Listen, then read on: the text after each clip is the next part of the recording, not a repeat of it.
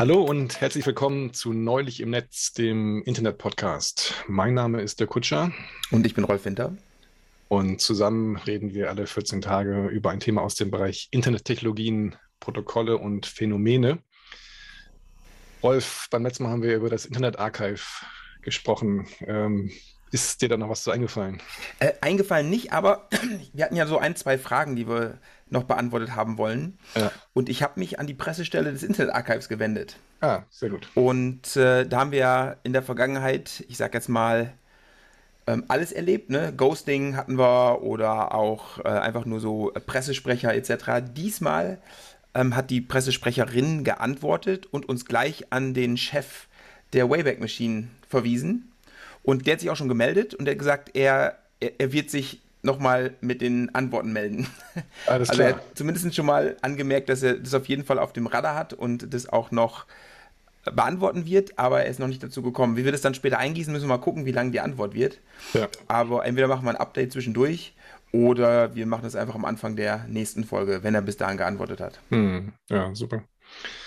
Genau. Ja, also ähm, ich glaube, kurz nachdem wir das, ich sag mal, veröffentlicht hatten, ähm, hab, ist mir noch aufgefallen oder habe ich auch gelesen, dass ähm, es so einen Fall gab von, von Malware in, mhm. in, in Hongkong, wo so macOS-Malware auf bestimmten Webseiten verteilt wurde.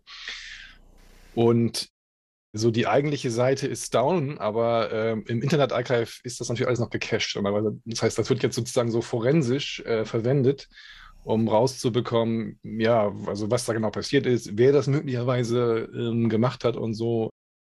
Und das fand ich ganz interessant, weil genau dieser, dieser Use Case Forensik ist ähm, halt ja potenziell ähm, auch sehr relevant, dass man dann sagen, immer noch nachvollziehen kann, auch bei irgendwelchen Straftaten möglicherweise.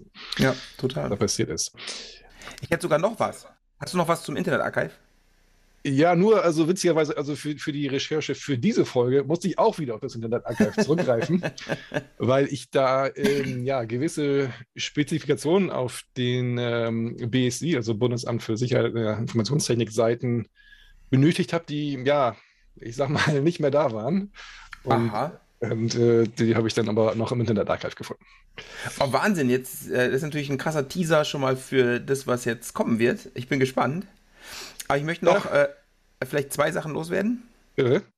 Äh, das eine ist, ähm, ich habe jetzt letztens gesehen, und es ist auch noch nicht so alt, auf Spotify kann man Podcast raten.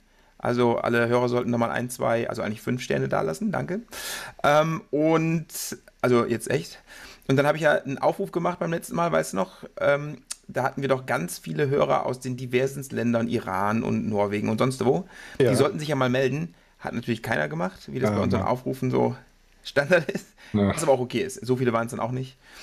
Und eine Sache, die fand ich so interessant, habe ich gedacht, darüber vielleicht ganz am Anfang, dass wir es nur erwähnt haben, weil es ist, was passiert. Äh, es gab einen Rekord im Internet. Und zwar äh, bei Azure. Hast du es mitbekommen? Nee, habe ich überhaupt nicht mitbekommen. Ja, das ist total interessant. Das ist, ich habe das über einen anderen Kanal irgendwie mitbekommen. Dann habe ich auf deren Webseite mal nachgeschaut. Es gibt bei Azure ein äh, DDoS Protection Team. Mhm. Und die haben die wahrscheinlich größte DDoS-Attacke, die bisher zumindest öffentlich wurde, abgewehrt. Ah, okay. Ähm, magst du mal raten, in, in, in, welcher Größenordnung das war, was die da in, äh, äh Also so Angr Angriffe pro Sekunde oder was? Oder? Äh, in, in Bits pro Sekunde, ja. Ach so. Äh, ja, ich glaube, jetzt haben wir Terabyte pro Sekunde. Ja, Wahnsinn. Also es ist der, also wirklich komplett kaum vorstellbar. Es ist fast 3,5 Terabit pro Sekunde. Terabit, okay, ja, okay, ja. Hm. Ist brutal. Also es ist der absolute Wahnsinn. Und die haben in einem ähnlichen Zeitraum nochmal zwei Attacken bekommen mit 2,5 Terabit pro Sekunde. Hm. Und das haben ich tatsächlich erfolgreich abgewehrt. Und das waren äh, über 10.000 Hosts dran beteiligt an dieser Attacke. Mhm. Die ging für, also die, die gesamte Attacke war so um die 15 Minuten herum. Ganz klar. Also es ja. war nicht mal bei Peak in, in, diesen 15 Minuten, aber das, das fing ähm, irgendwann an, dann ging es schnell in den Peak rein und dann ist es wieder abgeflacht. Aber dieses gesamte Event lief so für 15 Minuten. Das war total interessant. Wir verlinken den Blogpost vom Azure DDoS Protection Team natürlich auch in den Show Notes, aber Das ist sehr lesenswert auch, der Blogpost. Das ist ja, sehr, sehr interessant. Ähm, am meisten betroffen ist die Gaming-Industrie, muss man auch sagen. Hm. Alles klar. Ja, äh, ich fürchte, ich habe dich mit dem Stichwort BSI so ein bisschen auf, bisschen auf die falsche Fährte äh, gebracht, aber es macht nichts. Das ist, ein, das ist ein guter Hinweis. Unsere Zuhörerinnen und Zuhörer wissen jetzt ja schon, worum es geht. Ich, ho ich hoffe, die ähm, ja, wissen das ein bisschen zu schätzen. Äh, gucken mal, dass wir uns dem Thema so ein bisschen nähern, äh, eigentlich ein bisschen indirekt. Also das heutige Thema, Rolf, ist eigentlich ein neulich im Netz Thema par excellence. Also ist es ein irgendwie. Ein ganz großes Thema. Ja, nee. Es ist irgendwie historisch, aber ja. irgendwie sinnbildlich auch aktuell. Oh. Es ist irgendwie lustig, aber auch traurig. das ist eine Technologie, um die es geht, ist ernst gemeint, aber nicht ernst zu nehmen. und, und ähm, ja, ich will mal jetzt noch ein bisschen weiter ausholen. Äh, und Rolf, wie zufrieden bist du eigentlich so mit der Digitalisierung in Deutschland? Oh, eher. Also es ist in den letzten zwei Jahren merklich besser geworden tatsächlich. Mhm. Das kann ich schon mal sagen. Aber grundsätzlich ist, ist nicht gut. Ja. Gerade so bei Behörden etc. Mhm. Ähm, läuft eigentlich überhaupt nicht gut. Ja, kann man nicht sagen. Ne? Also äh, genau, ich habe mal so ein bisschen recherchiert und mir so mal so ein paar Berichte angeguckt. Äh, unter anderem gibt es einen sogenannten äh, Digital Riser Report 2021 vom äh, European Center for Digital Competitiveness. Und da wird so ein bisschen betrachtet, wie sich die verschiedenen Länder in den letzten Jahren in Bezug auf Digitalisierung so relativ zu ihrem sagen wir mal, vorherigen Stand entwickelt haben. Hochgut. Und ähm, gut, jetzt muss man sagen, solche Reports sind natürlich auch immer so ein bisschen mit Vorsicht zu genießen. Da muss man ein bisschen gucken, was sind da überhaupt so die Kriterien und so. Also zum Beispiel jetzt bei diesem Digital Riser Report, ähm, also auch in den Shownotes verlinkt natürlich, ähm, da wurden so zwei Kategorien angeguckt, so Ecosystem und Mindset.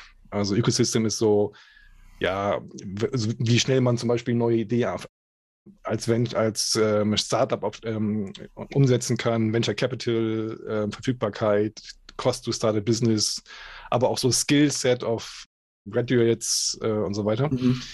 Und Mindset ist ja so Unternehmen, äh, unternehmerische Fähigkeiten, Diversity in der ähm, arbeitende Bevölkerung, Mobile Broadband Subscriptions, so verschiedene Dinge, die kommen da zusammen. Ja. Ist natürlich jetzt ähm, nur ein Anhaltspunkt. Mhm. Aber wenn man sich das so anguckt, ähm, dann wird dein Gefühl doch ganz gut bestätigt. Also ähm, zum Beispiel jetzt in den, in den G7-Ländern, schätz mal, auf welchem Platz Deutschland da ist. Äh, sieben. Fast. Sechs. es gibt nur ein Land, das äh, kennen wir auch ganz gut, wir beide, das noch schlechter ist. Eins noch schlechter. Ja. Als wir, von den G7. Ja, also jetzt, äh, also was sich so relativ noch schlechter entwickelt hat in den letzten Jahren. Hm, Frankreich? Nee, Frankreich ähm, ist also relativ gut sogar. Ähm, Land, was wir beide auch ganz gut kennen. Nee, Japan? Ja, genau. Also Japan ist noch, noch Echt? schlechter. Ja. Hätte ich nicht erwartet, okay. Ja. Also gut, wahrscheinlich, weil die auch von einem etwas höheren Level vielleicht gestartet sind. Das kann natürlich sehr gut sein, ja. So, bei den G20 sieht es ähnlich aus. Da sind, ist Deutschland auf Platz 17. Also ähm, hinter Ländern wie Südafrika, Russland, Mexiko und so weiter. Wobei auch ähm, da muss man sagen, wir sind vielleicht höher gestartet, aber man. Ja, ja, ja natürlich, ja. genau, genau. Aber natürlich, also insgesamt sind da jetzt auch so ein paar Konstanten, die jetzt nicht so überraschend sind. Also China immer ganz oben und so, klar. Mhm. Genau, in Europa ist Deutschland auch auf dem vorletzten Platz vor Albanien. Wow. Und natürlich sind da jetzt so einige ähm, Länder wie ähm, Lettland und sowas, die jetzt natürlich auch ähm, viel neu gemacht haben, dann mhm. relativ weit oben. Aber auch Frankreich ist erstaunlicherweise viel besser aufgestellt ähm, als wir. Und ja, muss man gucken. Da ist natürlich, ähm, kann man das, das nicht alles so als Wort wirklich nehmen, aber ist, denke ich mal, schon noch ein bisschen was dran. Wer ist der Herausgeber der Studie? Das ist ähm, ja also so, so, ein Beratungsinstitut, European Center for Digital Competitiveness. Ah ja, okay. Ähm, ja, ähm, ja, also wir haben es ja auch so ein bisschen jetzt so letzten Covid-19 Jahren so ein bisschen damit erlebt. Ne? Also zum Beispiel Deutschland, immer das Land, wo die Covid-19-Zahlen immer so im 4 zu 3 Tage-Rhythmus schwanken. Und weil nicht alle Gesundheitsämter die Daten an Wochenenden übertragen und die Telefaxgeräte möglicherweise noch nachgefüllt werden mussten oder so. Oder wo wir routinemäßig beim Zahnarzt lustige Stempel in ein so ein Bonusheft bekommen, also wenn Leute anders erzählt. Äh, naja. Und ja, das schlägt jetzt auch ähm, so in der Presse so, oder in den Medien einige Wellen. Ähm, und ich habe jetzt hier mal so einen Beitrag, den wir uns mal ganz kurz so als Intro einfach mal zum Reinkommen von der Deutsch, von den deutschen Welle-Nachrichten äh, angucken können. Behörden in Deutschland und Digitalisierung. Zwei Welten treffen aufeinander. Im Vergleich zu anderen Staaten, wie zum Beispiel dem Digitalvorreiter Estland, ist Deutschland in Sachen digitaler Verwaltung ein Entwicklungsland. Prestigeprojekte wie Toll Collect scheiterten krachend. Lange angekündigte Vorhaben wie die ID-Wallet, eine elektronische Brieftasche für Identitätsnachweise wie zum Beispiel den Führerschein oder auch die Smart EID, also der digitale Personalausweis fürs Handy, verschwanden wegen gravierender Sicherheitsmängel zumindest vorerst wieder in der Versenkung. Warum ist es eigentlich so, so schlecht oder warum wird das, wird das so schlecht wahrgenommen? Also ich meine, so die Infrastruktur, die digitale Infrastruktur ähm, ja, wird äh, oftmals wirklich als unbefriedigend wahrgenommen. Also anderes Beispiel wären auch Schulen. Ja, das kennen wir auch alle. Mhm. Also weiß ich, Lehrer müssen sich Laptops und Softwarelizenzen bei uns privat kaufen. Also gleichzeitig ähm, ja, subventionieren wir SUVs über die Dienstwagenpauschale. Das ist irgendwie, es ist irgendwie ein bisschen seltsam alles. Und natürlich besonders bitter auch jetzt in den Pandemiezeiten dann natürlich aufgefallen. Ne? Es gibt eine, einige wenige rühmliche Ausnahmen, äh, die ich so mitbekommen habe. Also zum Beispiel ähm, hat Bremen Mitte 2020 als Bundesland äh, genau das Richtige gemacht, gemacht und äh, quasi für alle Lehrer und alle Schüler iPads besorgt, weil ah. einfach keiner hatte irgendwas und es war ja. klar, dass da irgendwie das neue Schuljahr online passieren wird. Und da haben die ja mal proaktiv richtig, richtig viel investiert natürlich wissen wir auch, äh, nur iPads zu beschaffen, das ist jetzt, löst natürlich auch nicht alle Probleme, weil dann gibt es noch Lehr- und Lehrmanagement-Software und so weiter. Aber auch da hat so also Bremen, so wie ich es mitbekommen habe, ähm, relativ gut reagiert. Also zum Beispiel haben die landesweites Identity Management eingeführt mhm. für Lehrer und äh, so und dann halt eine gemeinsame Plattform für E-Mail, Lernmanagement auf so einer Linux-basierten Enterprise äh, die Lösung von Univention. Ja, ähm, das war eigentlich eine, zumindest mal so eine löbliche Ausnahme, aber ich meine, es zeigt natürlich auch, dass man da jetzt so reinklotzen musste, was die ganzen Jahre davor einfach ja, mhm. auch nicht mhm. gemacht wurde. Und ja, das ist eigentlich komisch, ne? Dabei haben wir doch so viele tolle Leuchtturmprojekte zu Blockchain, künstlicher Intelligenz, Quantum-Internet, Hyperloop und so weiter. Web 3. Ja, genau, oder Web 3, genau. Und ähm, ja, zufällig habe ich, äh, ist mir quasi bei der Vorbereitung zu dieser Folge ein Buch über den Weg gelaufen, was hier ganz, so ganz gut äh, passt, was ich nämlich ah. nochmal schnell besorgt habe und gelesen habe. Und zwar ist das, heißt das träge Transformation, äh, welche Denkfehler den digitalen Wandel blockieren. Das von Sascha Frieseke und Johanna Sprondel ähm, vom Weizenbaum-Institut. Ähm, ja. Weißt du zufällig, wer Josef Weizenbaum war? Nee. Kennst du vielleicht doch? Und zwar sagt dir das Programm Eliza was. Nee. Alles klar. Gib mal in Emacs ähm, Emacs. Eliza ein. Ja. Also ähm, Josef Weizenbaum war ein deutsch-amerikanischer Informatiker, der auch mit dem großen Bundesdienstkreuz geehrt wurde. Und der hat äh, so eine, ich sag mal, KI äh, Simulation gebaut, ein Programm halt, ELISA, was so ein ja, ähm, Psychiater letztendlich simuliert hat. Mhm. Und nicht ernsthaft, sondern eher sozusagen so als, ja, so als Parodie möglicherweise. Und äh, das, konnte halt so einfache Fragen beantworten, mit dann immer so Nachfragen und dann haben Leute halt das irgendwie damit so interagiert, quasi so Text. Das gab es von Soundblaster auch mal. Da hieß es, glaube ich, Dr. Spade so oder irgendwie sowas. So, genau. Das wurde dann, ja. wurde, genau, und äh, ähm, also eigentlich war das, war das nur so als Gag gedacht und das wurde aber komischerweise dann von, von ganz vielen Leuten einfach ernst genommen. Und äh, ja, das ist künstliche Intelligenz, das ist jetzt Turing Complete. und das, also daraufhin war, also war, war halt relativ geschockt und der hat sich ähm, sagen wir, sehr um so Technologiefolgen, und, äh, und so weiter bemüht. Und ja, also, na, also nachdem ist halt jetzt äh, ein Institut in Berlin, das Weizenbaum-Institut, benannt worden, was äh, genau solche Fragen erforscht. Und ich habe also, Weizenbaum mal kennengelernt tatsächlich, ähm, als er in Bremen mal so ein paar Gastvorlesungen äh, gemacht hat. Das war eigentlich ein ganz interessanter Typ. Na, cool.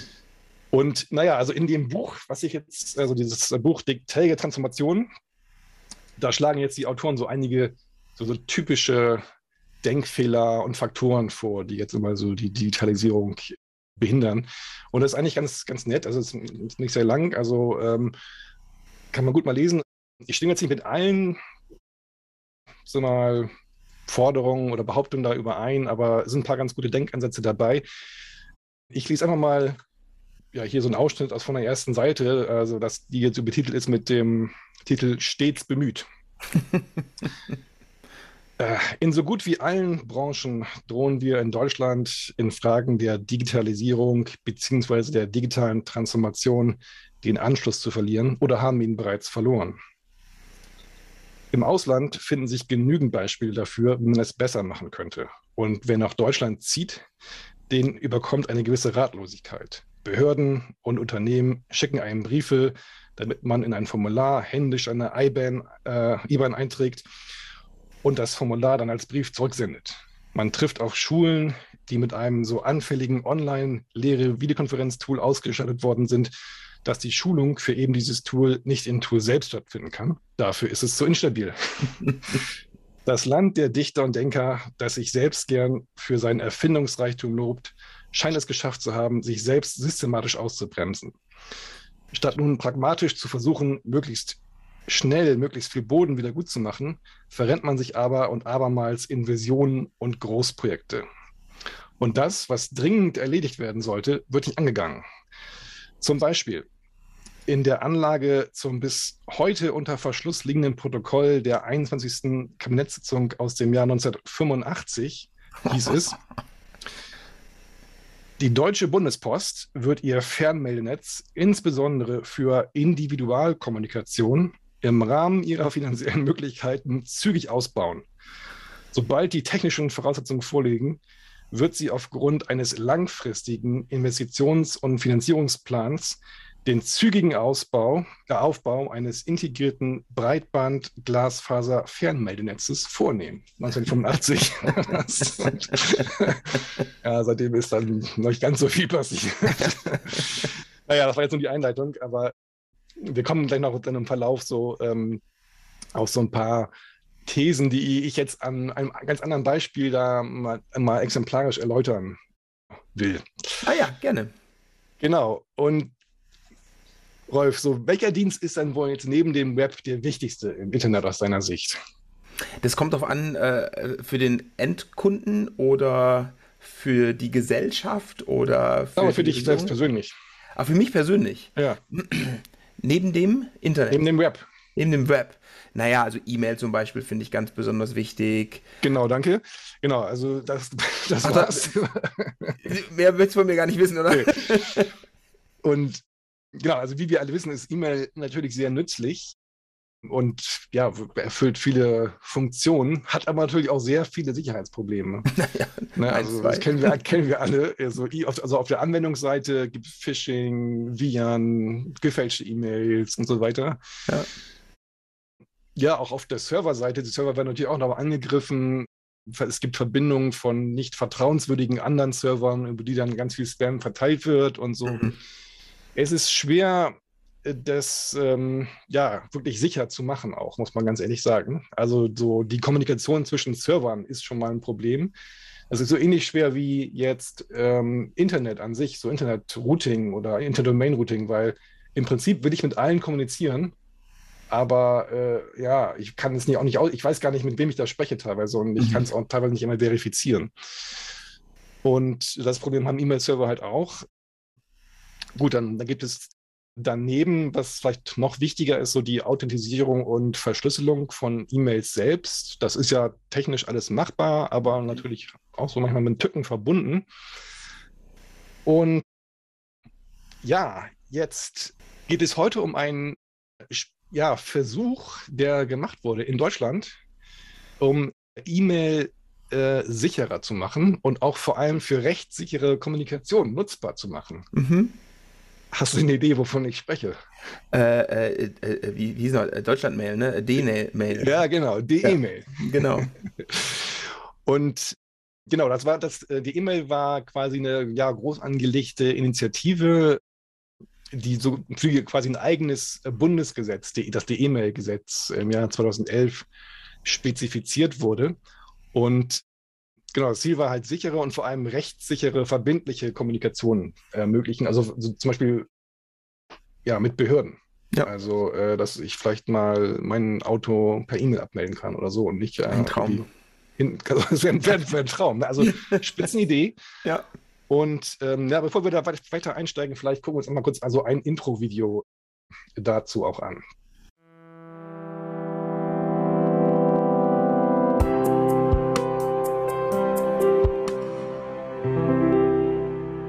Wirtschaft und Verwaltung werden Daten immer häufiger elektronisch erfasst, bearbeitet und gespeichert. Gleichzeitig steigt die Zahl der Bürgerinnen und Bürger mit PC und Internetanschluss kontinuierlich. Insofern werden auch E-Mails heute privat ebenso selbstverständlich genutzt wie beruflich. Allerdings erfüllen Mails bislang nicht die Anforderungen an eine rechtssichere Kommunikation. Wenn Nachrichten und Dokumente also verbindlich und rechtssicher ankommen sollen, greift man immer noch auf die Papierpost zurück. Denn herkömmliche E-Mails sind weder vor Veränderungen geschützt, noch kann ihre Zustellung vor Gericht nachgewiesen werden Außerdem können Absender und Empfänger nicht immer sicher sein, mit wem sie gerade kommunizieren. Ein wachsendes Problem stellen zudem der Diebstahl persönlicher Daten, Spam, Schadprogramme wie beispielsweise Viren und Würmer sowie krimineller Identitätsdiebstahl beim Phishing dar. Diese Entwicklungen verringern das Vertrauen der Bürgerinnen und Bürger in die Informationstechnik Ziel muss es also sein, kriminelle Eingriffe in den Datenverkehr zu verhindern und das Versenden und Empfangen elektronischer Dokumente einfach, sicher und rechtsverbindlich zu ermöglichen. Das soll mit D-E-Mail ab 2010 erreicht werden. Mhm. Ja, Rolf, hast du eigentlich ein D-E-Mail-Konto? Äh, müsste ich haben. Also ich habe zumindest eins angelegt irgendwann mal. ähm, aber ich, ich, wüsste gar nicht mehr, wie ich darauf zugreifen kann, weil ich es nie genutzt habe tatsächlich. Ja, das ist lustig, das geht mir ganz genauso. ich habe das mal versucht zu reaktivieren, aber es ist mir jetzt nicht gelungen. ist nicht auch eingestellt worden, die E-Mail?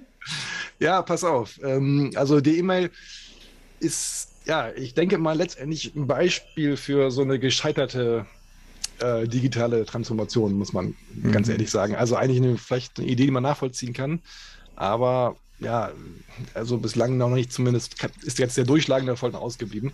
Mhm. Und die, zumindest die Deutsche Telekom will den Dienst für ihre Kunden Ende des Jahres einstellen. Also hier mal auf golem.de, hier wurde berichtet, Telekom-Chef äh, Timotheus Höttges hatte das Angebot schon im März letzten Jahres als toten Gaul bezeichnet.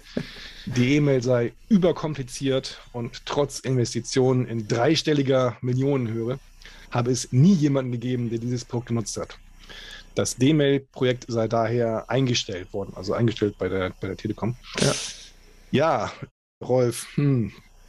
Also eingestellt als, als Ganzes ist es noch nicht, aber ich denke mal, jetzt so die Telekom, vielleicht so als meine, eine Hauptbetreiber da aussteigt, ist es vielleicht ein bisschen ja, ein bisschen finster. Ähm, ja, faktisch ist es ja eh schon tot. Das ja, ist jetzt nur noch der, der finale genau, also Verwaltungsakt. Also, und heute gucken wir uns mal so ein bisschen an. Also was sind jetzt, waren nochmal jetzt genau die Features und äh, wie sah die technische Umsetzung von der E-Mail aus? Was sind da möglicherweise auch die Probleme mhm.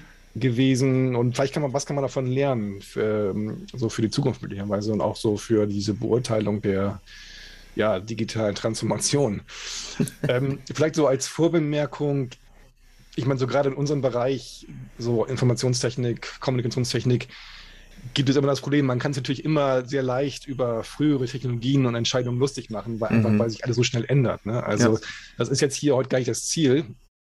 Also ich will jetzt auch gar nicht so die E-Mail komplett so ähm, zerreißen.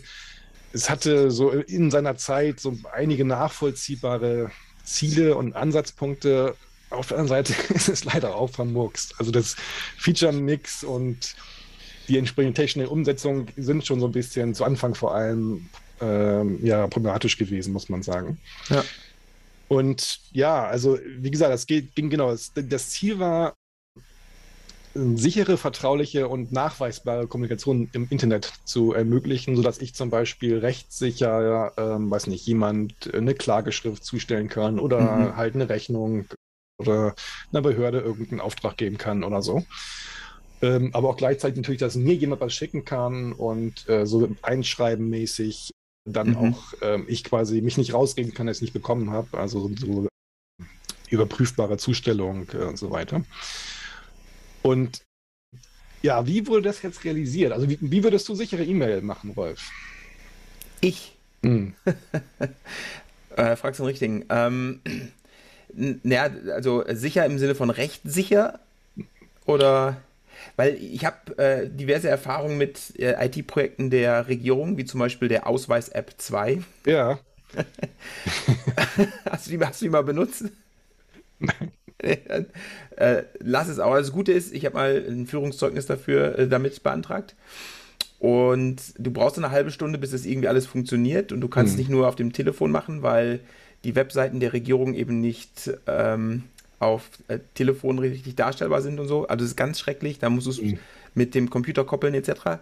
Aber ich glaube, der Ausweis ist schon mal vielleicht gar nicht so schlecht als, als, ähm, als Token mhm. weil der ja überall benutzt wird und damit kannst du dich ausweisen und du hast eine PIN und sowas dazu. Ich glaube, ja. das wäre vielleicht ganz gut. Das wäre also, vielleicht ganz gut, das wurde dann damals nicht gemacht. Genau, das hat nämlich da gefehlt. Ähm, genau, also letztendlich ist die Frage auch schon mal irreführend, so, weil sichere E-Mail war möglicherweise gar nicht so im Vordergrund als Ziel, sondern es ging wirklich darum, diese Rechtsverbindlichkeit äh, und Nachweisbarkeit mhm. also, zu machen. Also genau. das war eigentlich so die Hauptidee. Es wurde halt als sichere E-Mail verkauft.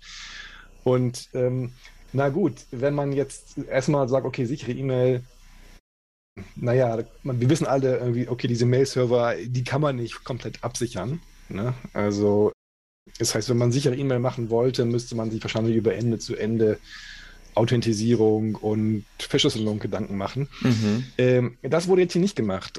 Also hier bei der E-Mail wurde gesagt, okay, wir verwenden mal so die bewährten E-Mail-Protokolle wie SMTP und IMAP und so weiter.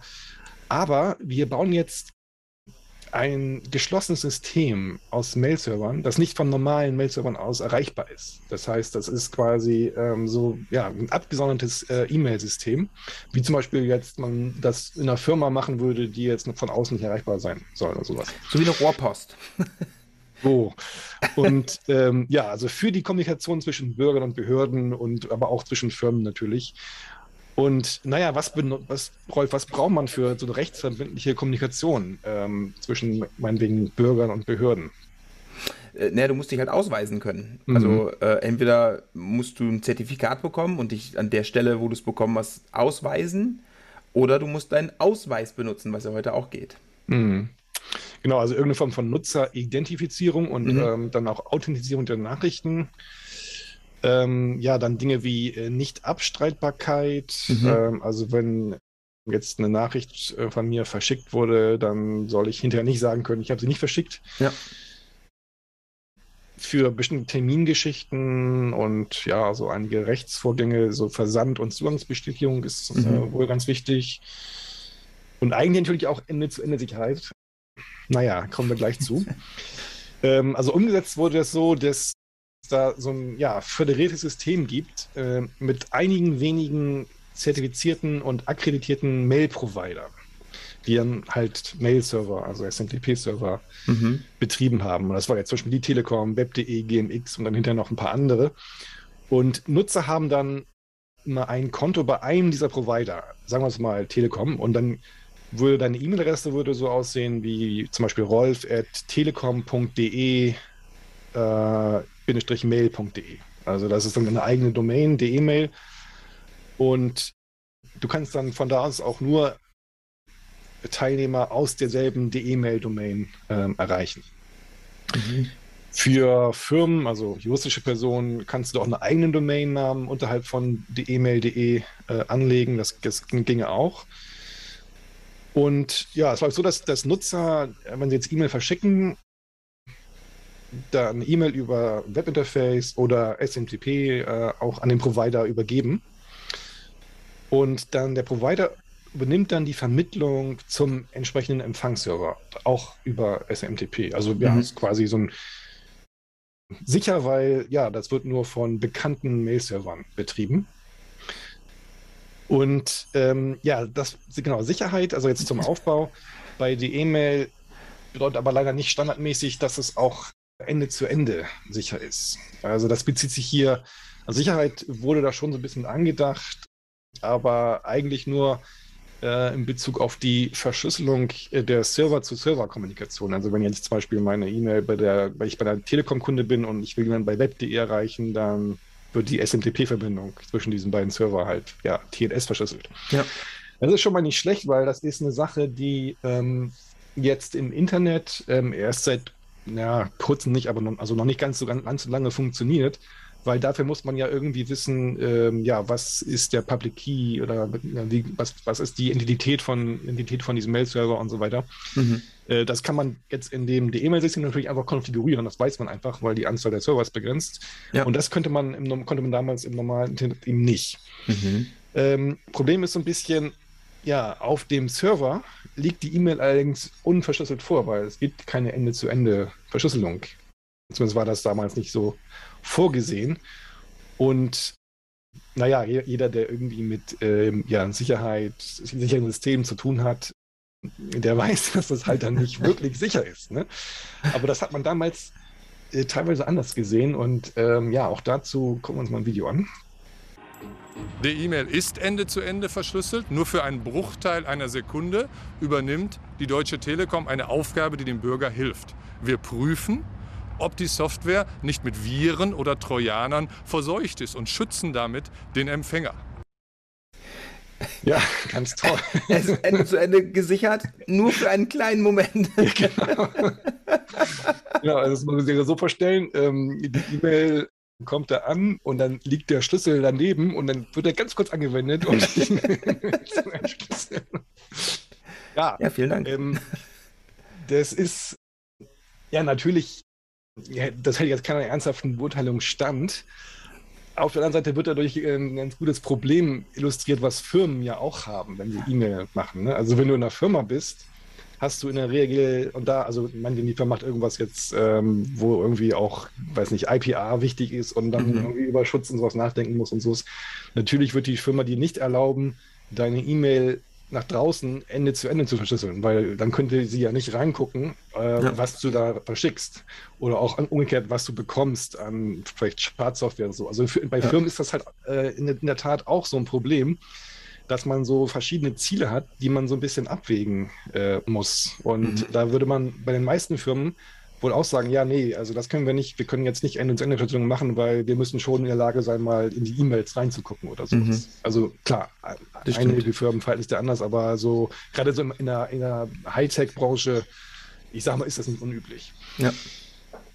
Aber ähm, gut, klar, wenn man jetzt natürlich einen Service hat, den man als sichere E-Mail verkauft und dann kommt raus, ja, wir entschlüsseln die nur für einen ganz kurzen Moment, äh, dann ist das natürlich ein bisschen ein Problem. Ja, wie würde man Ende-zu-Ende-Sicherheit eigentlich machen? Was würdest du sagen? Naja, du äh, äh, verschlüsselt es und der, der die, die SMTP-Kommandos, klar, die schickst du an den, an den äh, E-Mail-Server, aber die Payload selbst, also die E-Mail e selbst verschlüsselt. Mhm. Und das kann eben nur dein Gegenüber sinnvoll entschlüsseln. Genau, und äh, meine, dafür gibt es natürlich ähm, auch Technologien, da können wir dann noch später drauf eingehen. Mhm. Ja, wenn man jetzt mal so über die Probleme von der E-Mail spricht, ja, ist natürlich eben, dass es keine wirkliche Ende-zu-Ende-Sicherheit gab, zumindest jetzt nicht zum Anfang.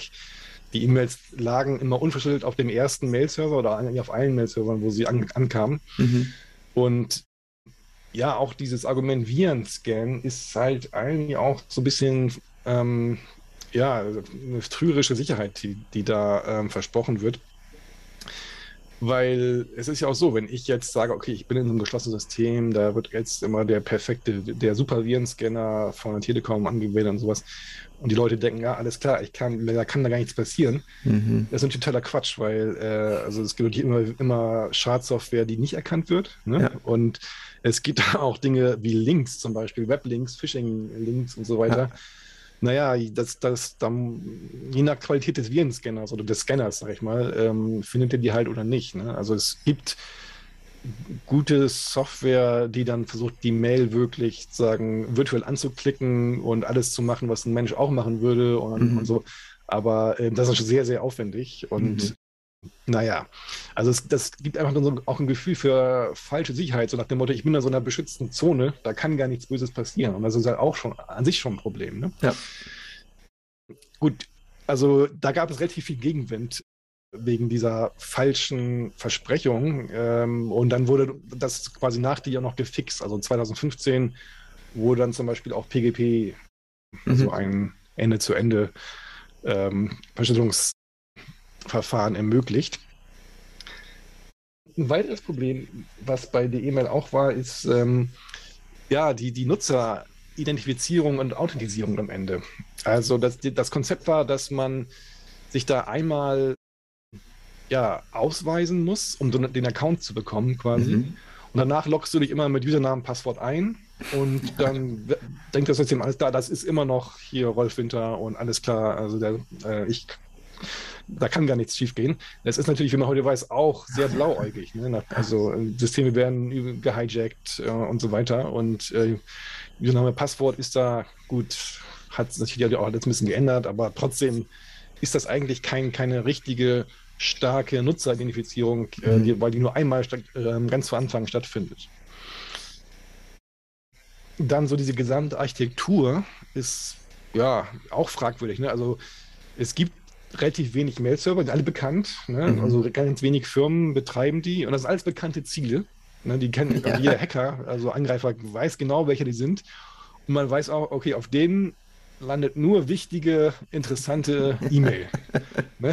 Also, weil die, was ich nicht gesagt habe, ist, ähm, das Konzept war damals auch, dass ein E-Mail-Versand kostet 39 Cent. Das heißt, ähm, wenn ich da was verschicke, dann wird es mir wahrscheinlich auch relativ wichtig sein, weil ja. also ich werde jetzt nicht für Grußkarten, also zumindest nicht, nicht häufig verwenden. Und auch die Empfänger vertrauen diesen E-Mails halt eher als anderen. Das heißt, das ist einfach mhm. ein sehr attraktives Angriffsziel. Und ähm, das ist möglicherweise auch schon mal eine fragwürdige Konstruktion, sowas überhaupt mhm. äh, so aufzuziehen. Ne? Dann so ein weiteres Problem, ja, der Dienst an sich ist möglicherweise auch nur bedingt attraktiv, also weil der Fokus war wirklich so auf rechtssicher und nachweisbare Kommunikation. Also wenn mir jemand äh, eine Abmahnung schickt, dann ja, habe ich die auch bekommen und, kann, und dann ist das einfach so.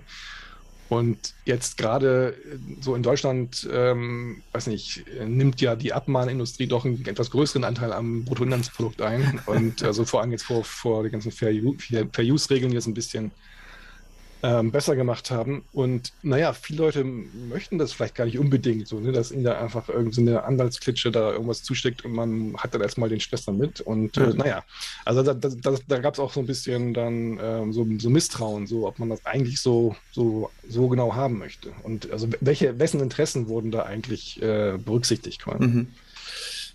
Naja, also man hatte irgendwie so bei der ganzen Gesetzgebung und Umsetzung das Gefühl, dass ja, diese unsichere Übertragung, obwohl eigentlich klar ist, dass es keine gute Idee ist, dass aber irgendwie durchgesetzt werden musste. Mhm. Und ähm, dazu gab es natürlich auch diverse interessante Stellungnahmen. Also zum Beispiel hat der Chaos Computer Club das äh, sich genau angeguckt und dazu eine Stellungnahme verfasst, die auch in den Show Notes verlinkt ist. Mhm.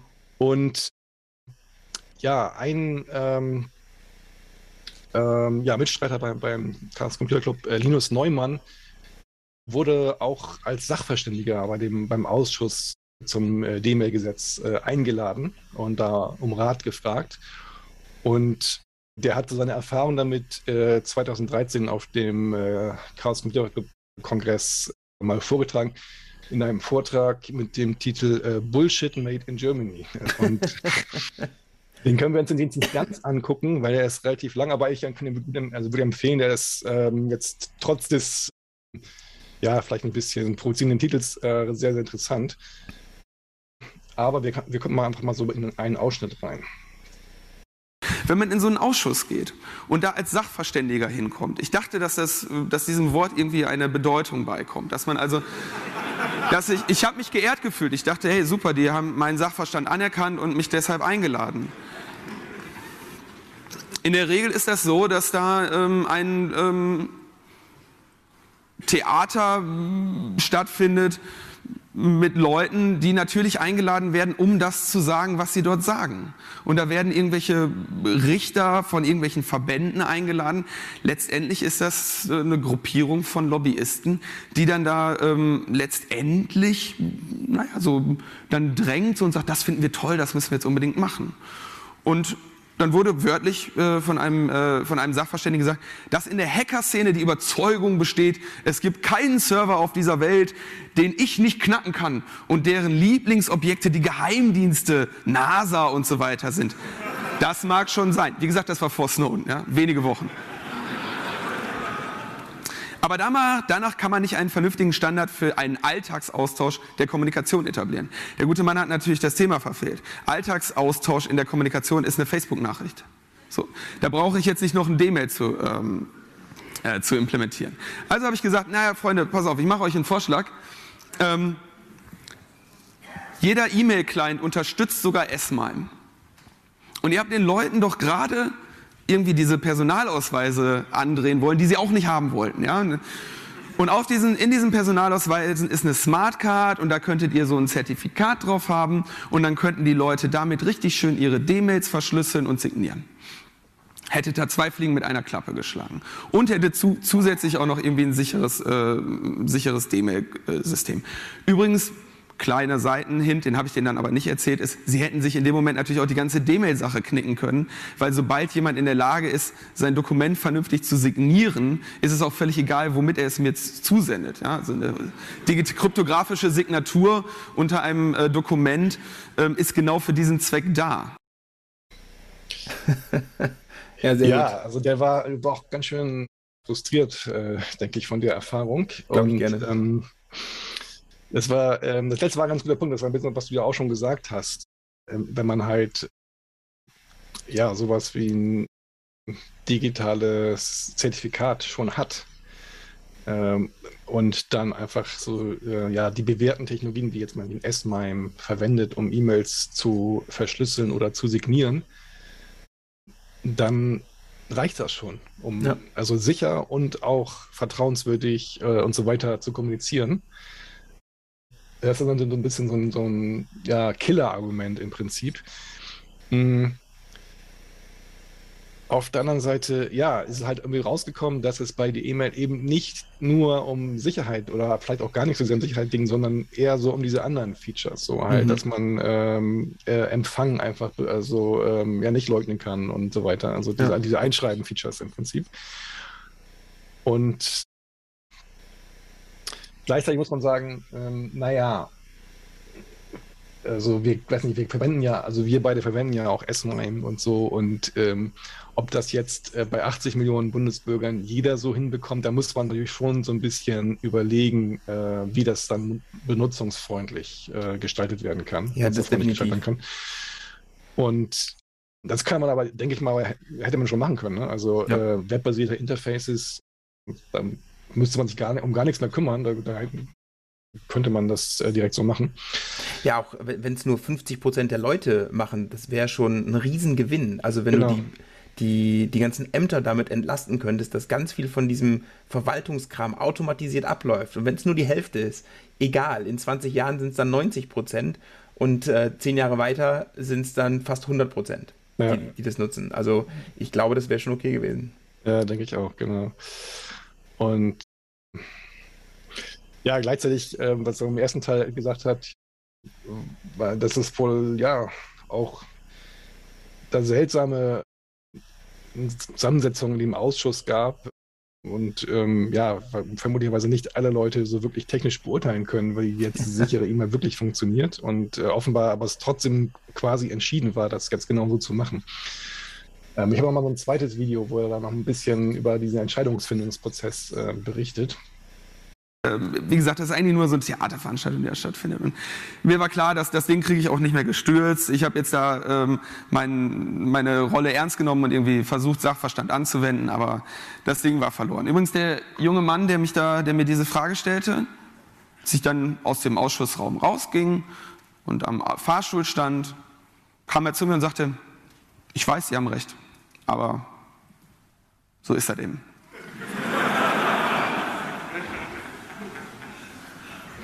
Und ich dachte, naja, okay, hm, hm, was willst du machen? Ja, das ist natürlich bitter. Ähm, ja, frustrierend. Dann quasi so wieder besseren Wissens. Ich weiß nicht, wahrscheinlich, weil es irgendwelche vorherigen Vereinbarungen gab oder so, mhm. dass dann trotzdem so durchgezogen wird. Und interessanterweise, wenn man ein bisschen weiter drüber nachdenkt, also diese Nachweisbarkeit, ne, dass ich jetzt immer genau weiß, okay, der hat das jetzt wirklich geschrieben und so und also, wenn man es mal genauer überdenkt, nicht mal das ist eigentlich gegeben, weil die Nachricht bei DML wird ja nicht vom Nutzer signiert, also normalerweise zumindest nicht, sondern eben vom Provider. Das heißt, das äh, widerspricht eigentlich den gesetzlichen Anforderungen an, äh, was wir qualifizierte elektronische äh, Signaturen nennen. Mhm. Das ist eigentlich nur so eine Art Transportsicherung. Und lustigerweise wurde dann später, sag mal, in der ITF sowas auch standardisiert, ähm, aber eben nicht als, als äh, sag mal, Dokumentensignatur. Und eigentlich kann der Provider damit nur bestätigen, dass der E-Mail von irgendeinem Benutzer, dass die E-Mail von irgendeinem Benutzer abgeschickt wurde, der über ja, Nutzername, Passwort mal angemeldet war. Und ähm, ja. das, wenn man das aber genau nimmt und auch mit anderen Anforderungen so äh, in anderen Gesetzen äh, abgleicht, dann passt das eben nicht zusammen. Und das musste auch noch alles juristisch gefixt werden, damit die E-Mail dann wirklich qualifiziert war für diesen ähm, Versand. Und ja, auch dazu nochmal ganz kurz ein Video.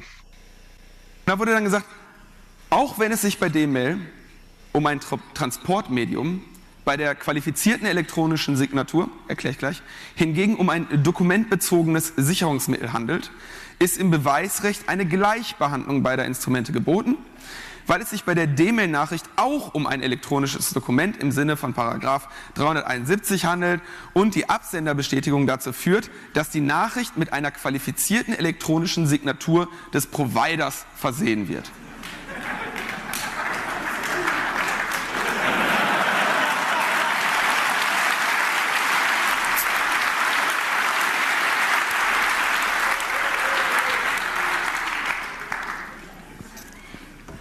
Steht da so. Es ist sogar jetzt geltendes Recht.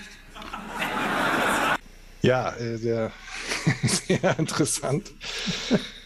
ähm, ja, das ist aber so das Ding, ne? Also, ja. egal wie das funktioniert, die haben es eben geschafft, das in, in geltendes Recht zu gießen. Mhm. Und damit sind die Betreiber auf der sicheren Seite und haben dieses Ding, wo sie für eine blöde E-Mail 33 Cent nehmen können.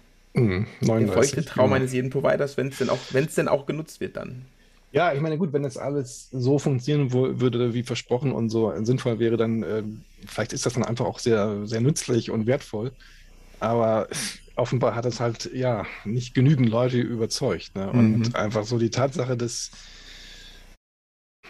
ja jeder unter dem Namen eines Nutzers was abschicken kann, das ist einfach, und das äh, ja, da muss man schon, ja, das, sag mal, das Gesetz so ein bisschen biegen, damit das alles so, alles so zusammenpasst. Weil da gibt es nämlich eigentlich ganz, ganz strikte Anforderungen natürlich auch, wenn ich da, weiß nicht, irgendwie eine Klageschrift zustelle und so weiter. Ja.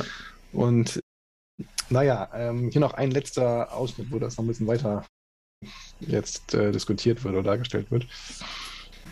Habe ich gedacht, boah, wenn die Richter das hören, die anderen Sachverständigen, die werden kreidebleich.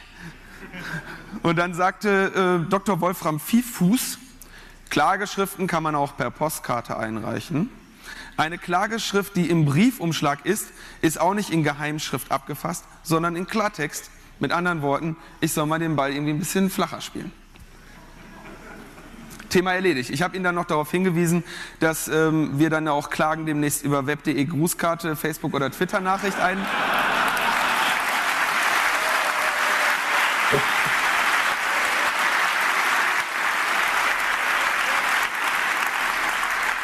Sie haben, sich mit, Sie haben sich wirklich mit Händen und Füßen gegen diese Ende-zu-Ende-Verschlüsselung gewehrt. Und hauptsächlich das Argument war dann immer, ja, es ist irgendwie so kompliziert. Ja, ja schade. Genau. ja, und das ist alles so ein bisschen äh, bitter, weil, also im Nachhinein würde ich sagen, den Ansatz kann man vielleicht sogar nachvollziehen und Behörden-Bürgerkommunikation, wenn man das irgendwie digital hinbekäme, wäre echt super, ne? Also, ja, aber leider, leider vermurkst. So im weiteren Teil seines Videos, seines, seines äh, Talks hier, hat Linus Neumann noch so ein paar andere Aspekte, dass er so ein bisschen auch so auf die Entstehungsgeschichte eingeht und sagt, ja, da waren auch so nicht vertrauenswürdige Berater dabei, irgendwie eine Firma CSC, Subcontractor von US-Geheimdiensten mhm. und so weiter. Hm, ich kann das nicht beurteilen, aber der, also der, das Video ist, äh, ist ganz interessant, das erstmal so am Stück anzugucken, weil auch noch auf andere Technologien eingegangen wird. Und was jetzt eben ganz gut rauskam, ist, ja, dass quasi so die Vorstellung von dem althergebrachten Prozessen, also wie man jetzt zum Beispiel so eine klare Schrift zustellt, ja, also auf, in der Post kann man die auch nicht verschlüsseln, also warum sollte das per E-Mail gehen? ne? Also das ist so ein typisches Denkmuster, was auch in dem Buch hier Trigger Transformation besprochen wird, dass man sagen so, so, bei, so bei der Digitalisierung so die alten Prozesse nimmt und die einfach so versucht, so eins zu eins irgendwie nachzubilden. Also wenn man vorher, ich weiß nicht, Formular, Papierformulare ausgefüllt hat, dann würde man danach PDF-Formulare ausfüllen, die ausdrucken und dann wieder irgendwie im Aktenordner verschicken oder irgendwie so. So, so diese Denkweise ist das so ein bisschen. Ja. Und ja, also, und aber warum hat denn jetzt die E-Mail so ja doch bemerkenswerte Qualitäts- und Akzeptanzprobleme gehabt? Also gut, generell, weiß ich auch nicht, kann man schon sagen, ja, irgendwie ein bisschen mangelnde Kompetenz des Gesetzgebers möglicherweise auch. Ähm, ja, also aber vielleicht auch so psychologische Effekte, weil da gibt es ja Untersuchungen zum Beispiel, wenn du deinen dein Gasanbieter oder deinen Stromanbieter so wechseln möchtest, hm. dass viele das gar nicht machen, weil das ist, ja, da muss man was machen. Und äh, da gab es euch mal eine Untersuchung, da muss ich aber, ich glaube, ich im Nachgang nochmal nachschauen, ob ich das finde, wo man den Leuten, glaube ich, nur eine Postkarte gegeben hat, die man unterschreiben muss, frankieren muss und einwerfen muss. Und das war für viele schon eine Hürde, die zu hoch war. Und mhm. einen D-Mail-Account zu bekommen, war ja schon wesentlich mehr, was man da machen mhm. musste. Ja. Weißt ja. du, hast du Statistiken, wie viele Behörden das noch wirklich genutzt und angeboten haben? Weil das so die, ob die Gegenstelle da ist, ne? Weil die E-Mail, also ich kenne ja dann gar keine Leute, die die E-Mail haben, sondern eigentlich will ich das ja für Behördenkontakte haben. Ja. Wie viele, also gab es die Gegenseite denn überhaupt, ja. dass sich das gelohnt hat? Genau. Gab es da Statistiken? Ähm, ja, natürlich haben die da äh, irgendwelche Zahlen veröffentlicht, wie viele sich da angemeldet haben. Aber die Frage ist, wie viele Behörden haben da jetzt wirklich aktiv ähm, Dienste angeboten und wurden ja, da äh, erreicht, konnten genau. erreicht werden? Also bei einigen ähm, wurde das dann auch so, glaube ich, äh, in einigen, ich weiß nicht, Ländern oder sowas dann so ein bisschen von oben bestimmt, dass das jetzt mal so funktionieren muss. Mhm. Aber also ja, genau, das ist genau das Problem. Das ist dieses, äh, die E-Mail Netz ist halt, ja, also ein Netz, wo man auch diese Netzwerkeffekte benötigt, damit es sinnvoll ist. Ne? Also ja. wenn jetzt nur wir beide das haben, dann ist das schön, aber ähm, genau. das ist dann halt für andere nicht attraktiv, ähm, sich da anzumelden. Genau. Ganz, ganz, ganz richtig. Ja, weiter zu dem, wie gesagt, also diese Übertragung bestehender Prozesse auf digitale Verfahren ohne nachzudenken oder, oder vielleicht auch ohne Kompetenz, ohne Beurteilungsvermögen. Äh, mhm. Dann, was jetzt hier in äh, Linus Neumanns Video auch, im ähm, Talk auch rauskam, dass so es keine ernsthafte technische Diskussion mehr gibt ab einem bestimmten Punkt, sondern dass man das Gefühl hat, da wird einfach schon abgenickte Vorhaben einfach durchgedrückt ja. und koste was wolle. Und das, das, ist natürlich irgendwie letztendlich so ein Demokratiedefizit auch. Ne? Also man, diese Ausschüsse gibt es ja dann schon nicht ohne Grund. Und wenn die aber gar nichts bewirken und da äh, jeder weiß, ah, es ist Quatsch, aber es muss jetzt einfach so gemacht werden, das ist schon auch ein Problem. Also ja, ja Demokratiedefizit, mangelnde Transparenz auch. Das kennt man natürlich auch aus anderen Gremien, ne? also wo dann so Dinge, die jetzt, weiß nicht, irgendjemand, der äh, vielleicht oben in der Autoritätshierarchie steht, dann Dinge durchdrückt und das ja einfach dann auch technisch gar nicht mehr diskutiert werden darf. oder auch, weil es gesagt wird, ja, technische Fragen sind so unbequem und äh, wir, mhm. wir, gehen da jetzt nicht drauf ein oder sowas. Das, das ist halt immer so ein bisschen so ein Problem.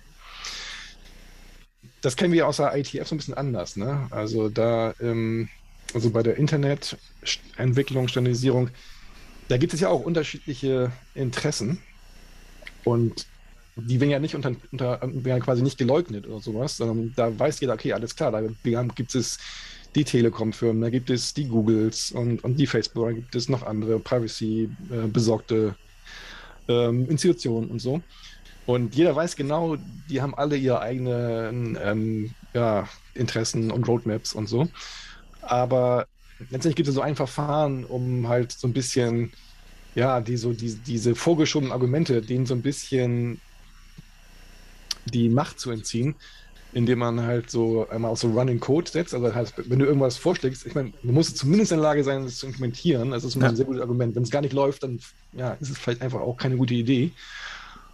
Ja, und zum anderen, ja, wird da halt mal sehr lange teilweise auch bis ins letzte technische Detail äh, diskutiert. Nicht mhm. immer vielleicht äh, sehr freundlich, aber ähm, naja, das ist halt dann so ein bisschen ernsthafter als so eine vorgeschobene Pseudodiskussion. Das stimmt. Und, und das fehlt, glaube ich, in vielen, vielen Stellen in der Tat so ein bisschen. Noch vielleicht, ja genau, in dem Kontext noch habe ich noch ein ganz, ganz gutes ähm, Statement hier in, in dem Buch Träge Transformation gefunden. Das lese ich auch nochmal ganz kurz vor. Jeder, der ein soziotechnisches System verändern will, braucht Expertise sowohl darüber, was genau das technische Problem ist, als auch darüber, wie genau der soziale Kontext aussieht, in dem eben dieses Problem angegangen werden soll. Oft werden solche Projekte jedoch von Menschen geleitet, denen eben diese Kompetenzkombination fehlt, die dafür aber beispielsweise das richtige Parteibuch besitzen. Wenn es an Erfahrung und Expertise fehlt, dem, wem es an Erfahrung und Expertise fehlt, dem wird schnell ein X für ein U vorgemacht und dem bleibt im Zweifel keine andere Wahl, als für, als für viel Geld das X zu kaufen. Also jede Lösung, die technisch gesehen unzureichend ist oder am Kern des Problems vorbeigeht. ja, das mhm. kennen, kennen wir auch so ein bisschen. Ne? Das ist, also, es gibt einige, die haben Ahnung, oder andere, die haben also Ahnung von der Technik, andere haben vielleicht Ahnung so ein bisschen, ähm, was Nutzer brauchen und so weiter und so zusammenbringen, ähm, also Leute, die, das, die, diese beiden Kompetenzen zusammenbringen, davon gibt es nicht so viele. Ja. Und ähm, wenn es sie gibt, dann haben die oftmals sehr viel zu tun und äh, können sich nicht um alles kümmern. Ja. So technisch gesehen ähm, ist jetzt bei DM auch noch so ein typischer, typischer Denkfehler äh, aus meiner Sicht hervorgetreten und zwar diese perimeterbasierte Sicherheit. Ne? Also nur weil die Verarbeitung System, ne? auf deutschen Servern passiert, ist ja. lang noch nicht sicher. Ne? Ja. Also, was eigentlich sinnvoller wäre als Annahme, wäre, ja, Mail-Server sind generell einfach sehr schwer abzusichern. Und deswegen genau braucht man eben diese End-to-End-Sicherheit, ne? weil es ist einfach sehr, sehr schwer. Und das ist so diese, diese Denkweise, die taucht ja auch gerade jetzt, wenn es darum geht, irgendwie den Standort Deutschland zu befördern, immer, immer wieder auf. Sondern mhm. ja, es ist in Deutschland, es ist sicher und so. Später gab es auch noch irgendwie so E-Mail Made in Germany oder so, oder, ähm, so als ähm, Vermarktungsstrategie nach dem Snowden-Veröffentlichung ähm, und so. Naja, also was hier vielleicht auch so ein bisschen implizit mit ähm, als Motiv bei der E-Mail dabei war, war auch so ein bisschen so dieser Standortförderung für die deutsche Internetindustrie, was die ja auch zugegebenerweise so ein zartes Pflänzchen ist. Äh, ja. Äh, aber das ist vielleicht auch nicht jetzt so die beste Idee, wenn man etwas Sinnvolles für die Bürger machen will, jetzt äh, zu, zu sehr Rücksicht darauf zu nehmen. Ja. Ähm, wenn man jetzt mal überlegen würde, okay, wie würde man jetzt E-Mail sicher machen. Also wenn man jetzt mal für Bürger vielleicht irgendwie ausrollen wollte.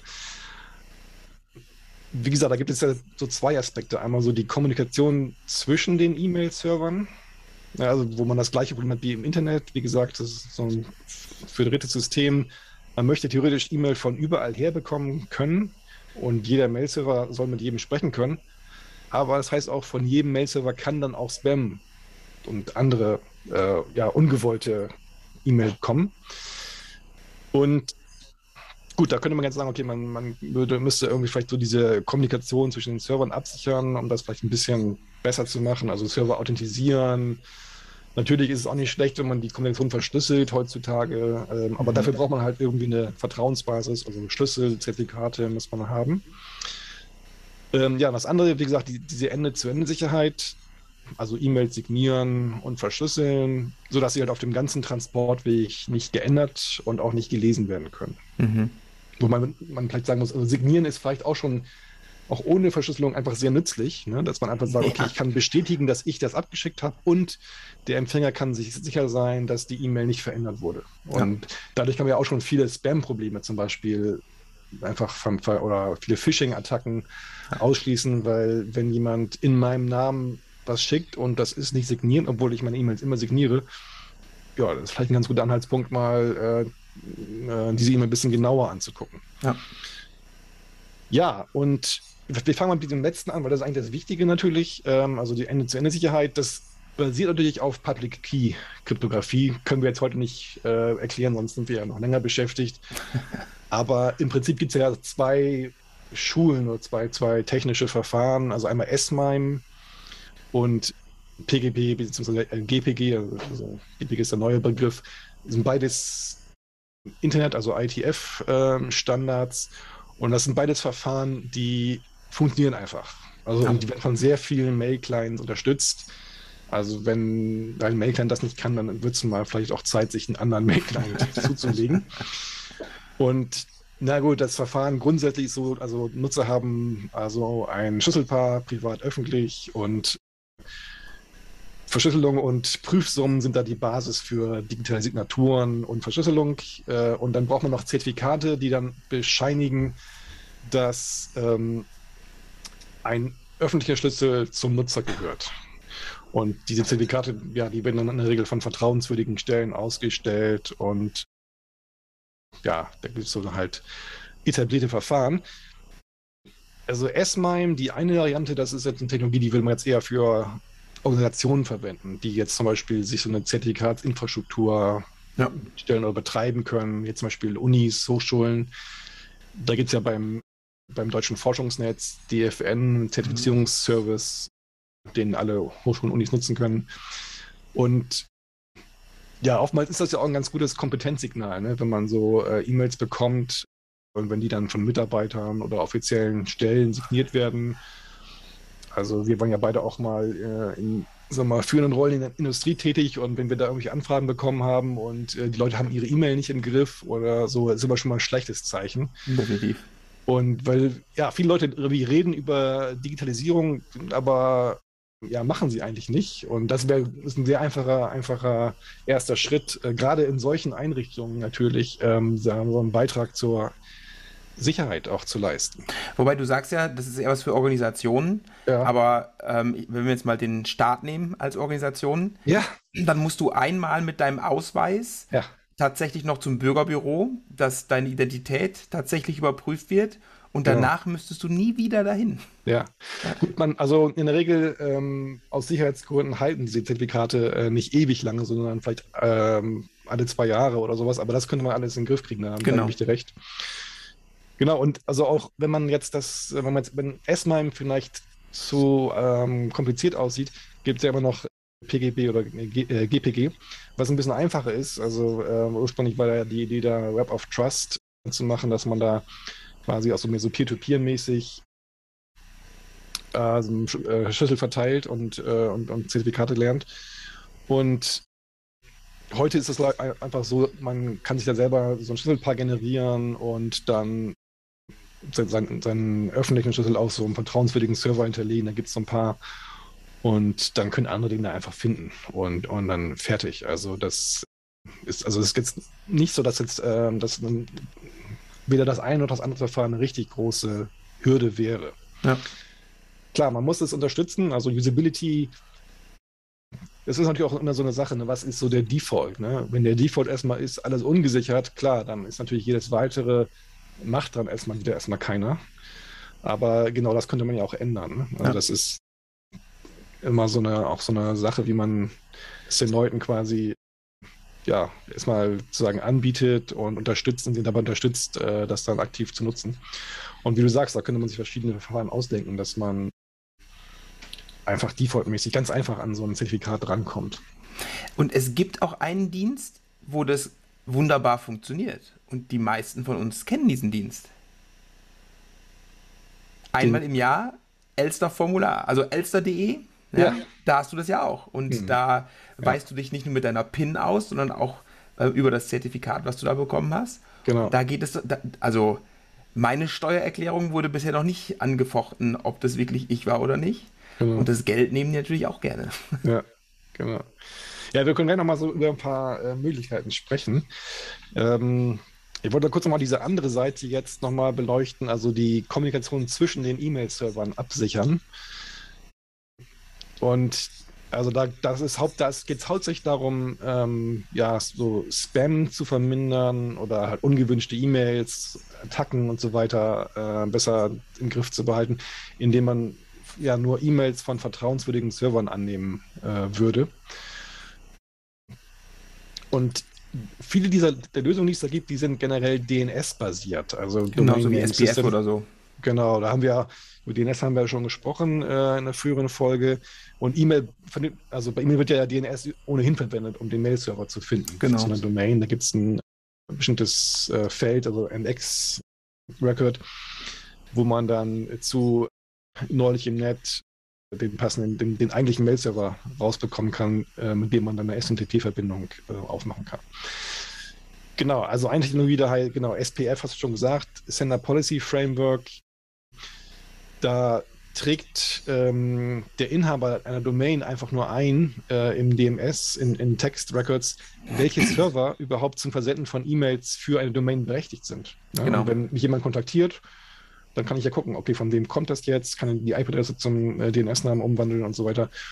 Und dann ja, kann ich ganz einfach checken, ist das überhaupt jetzt jemand, der im Namen dieser Domain E-Mail verschicken kann. Und ja. weil viele Attacken laufen nämlich so, dass jemand da, hier ist eine E-Mail von, was weiß ich, äh, Uni sowieso und, und ja, normalerweise kann man das dann schwer nachprüfen, ob das dann wirklich so ist oder nicht.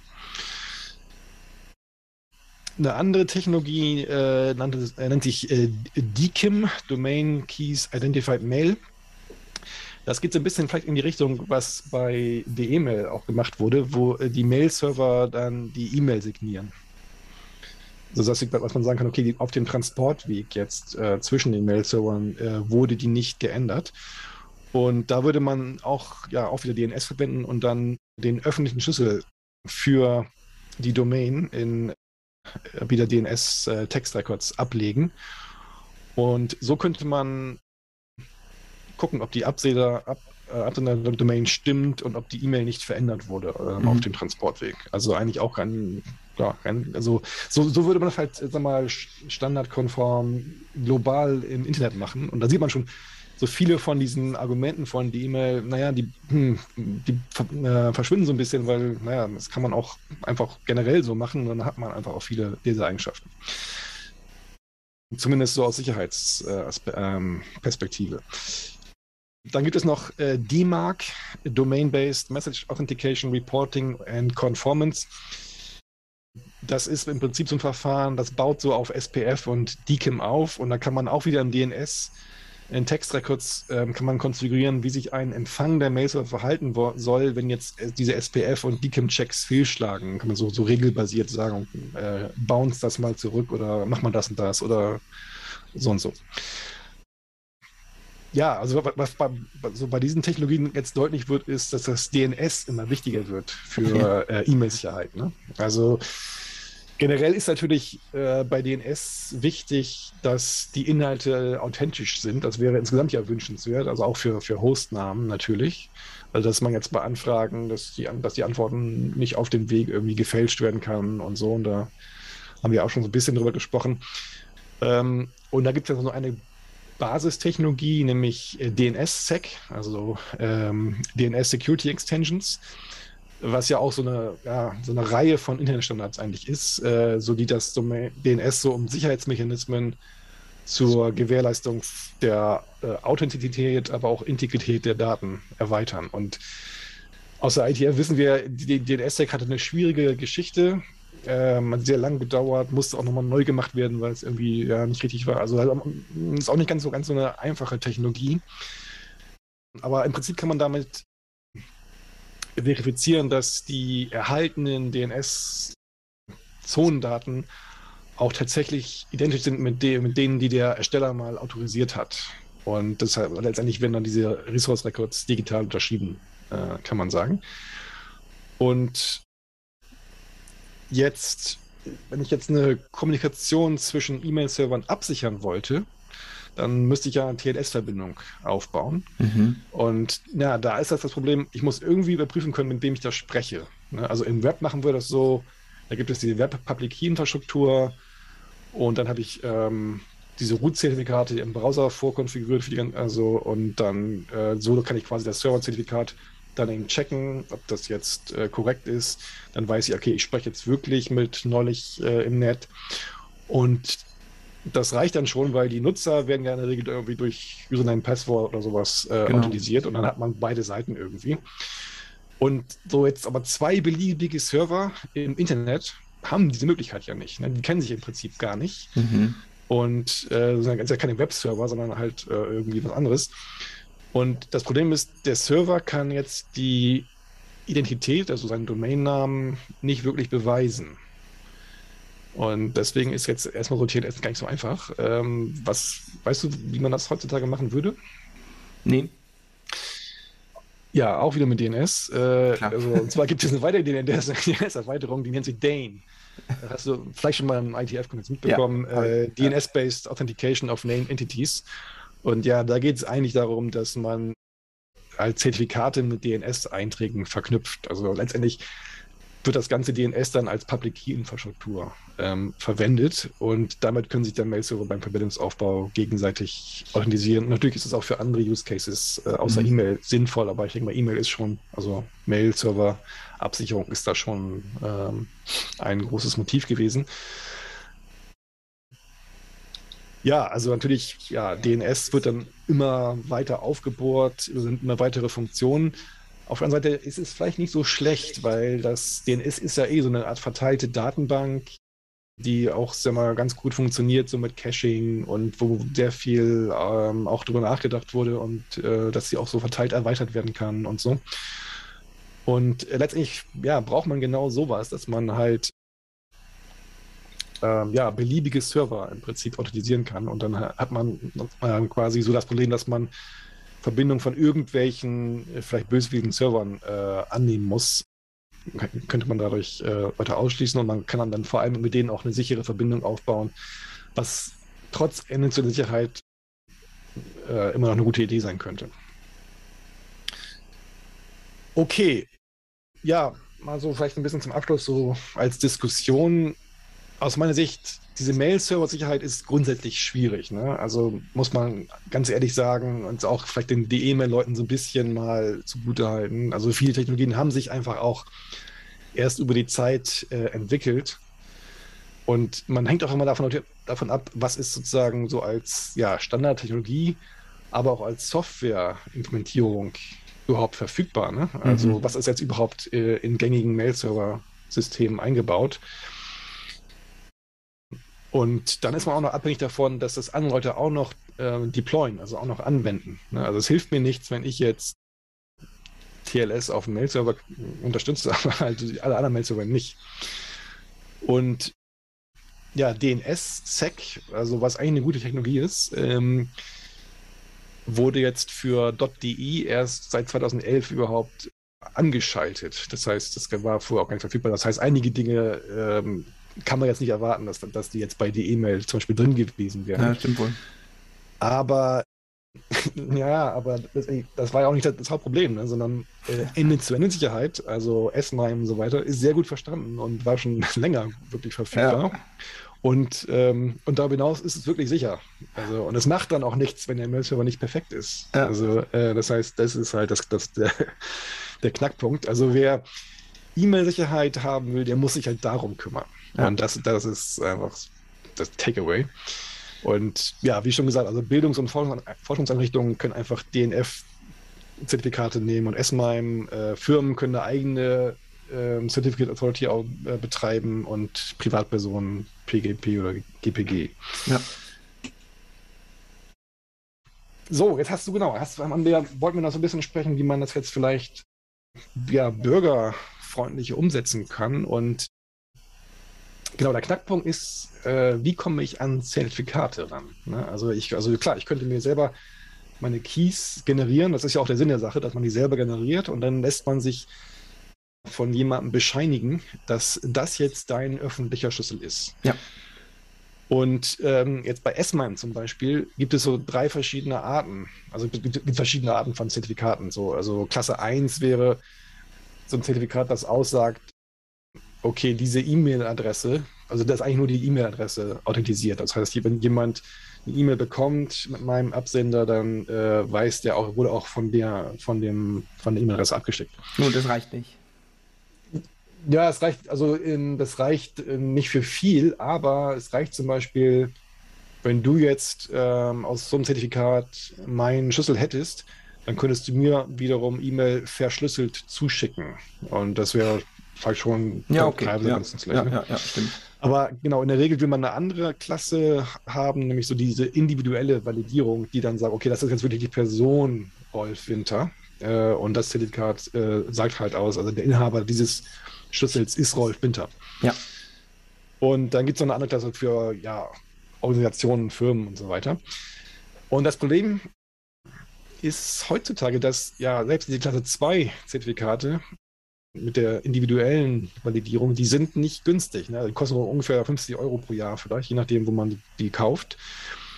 Und ja, ich habe neulich mal so ein bisschen recherchiert, weil ich mir auch mal welche äh, zulegen wollte. Und zum Beispiel gibt es ähm, dtrust.net, das ist eigentlich mhm. die Bundesdruckerei, also eigentlich eine Behörde. Ah. Da kann man auch Zertifikate bekommen. Allerdings da kosten die auch also für zwei Jahre 94 Euro. Boah. Ja, genau. Und ähm, auch andere Alternativen so für diese Klasse 2 Zertifikate sind nicht unbedingt besser. Ne? Also die kosten alle Geld irgendwie ähm, so in der Preisklasse. Viele sind dann auch im Ausland, wie Entrust, VeriSign mhm. und so. Und USA. Und das wäre halt problematisch, wenn das so ein Dienst ist, die die Schlüssel für einen dann generieren und einem die nur noch zuschicken. Weil ja, dann weiß man nicht genau, wie die entstanden sind. Ja, aber da sehe ich die Regierung in der Pflicht. Also wenn die alles durchdigitalisieren wollen, dann müssen die da auch investieren. Plus, die kriegen ja was zurück. Ne? Ist ja jetzt nicht so, dass es äh, nur auf der Kostenseite zuschlägt, sondern die machen äh, äh, sicherlich auch einiges an Kostenreduktion dadurch irgendwie, also dass sie, keine Ahnung, dass, dass äh, Dinge schneller bearbeitet werden mit weniger Personalaufwand äh, und letztendlich machen sie uns glücklich. Das muss ja auch für was wert sein. Du nimmst mir die Worte aus dem Mund. Also äh, genau, was wir eigentlich bräuchten, wäre eine günstige Möglichkeit, Zertifikate sicher ausstellen zu lassen. Also dass man sich selbst die Schlüssel generiert und dann ja. einfach nur von der Behörde das Zertifikat ausstellen lässt. Ja, genau. Und dann, okay, weitere Funktionen, so ähm, Erneuerung, äh, Revocation List, wenn mal ein Zertifikat verloren gegangen ist oder geklaut mhm. worden ist oder irgendwas. Ähm, und das wäre in der Tat eine viel sinnvollere Infrastruktur als die E-Mail. Also ja. wenn man einfach nur das macht. Ne? Also mhm. das würde einhelfen. Und ähm, ja, wäre es auch viel günstiger. Ja. Und, und weißt du, woran man das sieht, dass es günstiger ist? Banken und so machen das schon lange mit über Postident. Äh, ja. Das kostet dich nämlich null, die Bank zahlt es und es scheint sich zu lohnen. Genau. Also machbar ist das alles. Äh, der Vollständigkeit halber wollte ich noch auf ein Angebot hinweisen von Fraunhofer, vom Fraunhofer Institut, das nennt mhm. sich äh, Volksverschlüsselung. Also ähm, von Fraunhofer SIT. Ähm, und das ist äh, ja so ein ganz eigentlich ganz eine lustige Idee. Und zwar äh, bekommst du da eine spezielle Software, um S-MIME-Zertifikate zu beziehen unter Verwendung äh, deines elektronischen Personalausweises. Aha. Also geht so ein bisschen was in die Richtung, was du, was du vorhin äh, ansprachst. Mit der Ausweis-App 2. Genau. Und die, die, die Infrastruktur dabei, äh, okay, wird von der Telekom betrieben. Ja. Und ähm, die Anwendung, die dann diese Zertifikate quasi bezieht, läuft dann auf deinem eigenen Rechner. Mhm. Zurzeit leider nur unter Windows, aber ähm, gut, man braucht die auch nur so mal sehr selten für diese Zertifikatserstellung. Ja. Und danach so zu, zur Verwendung, also zum E-Mail abschicken und verschlüsseln und so weiter, braucht man die nicht mehr.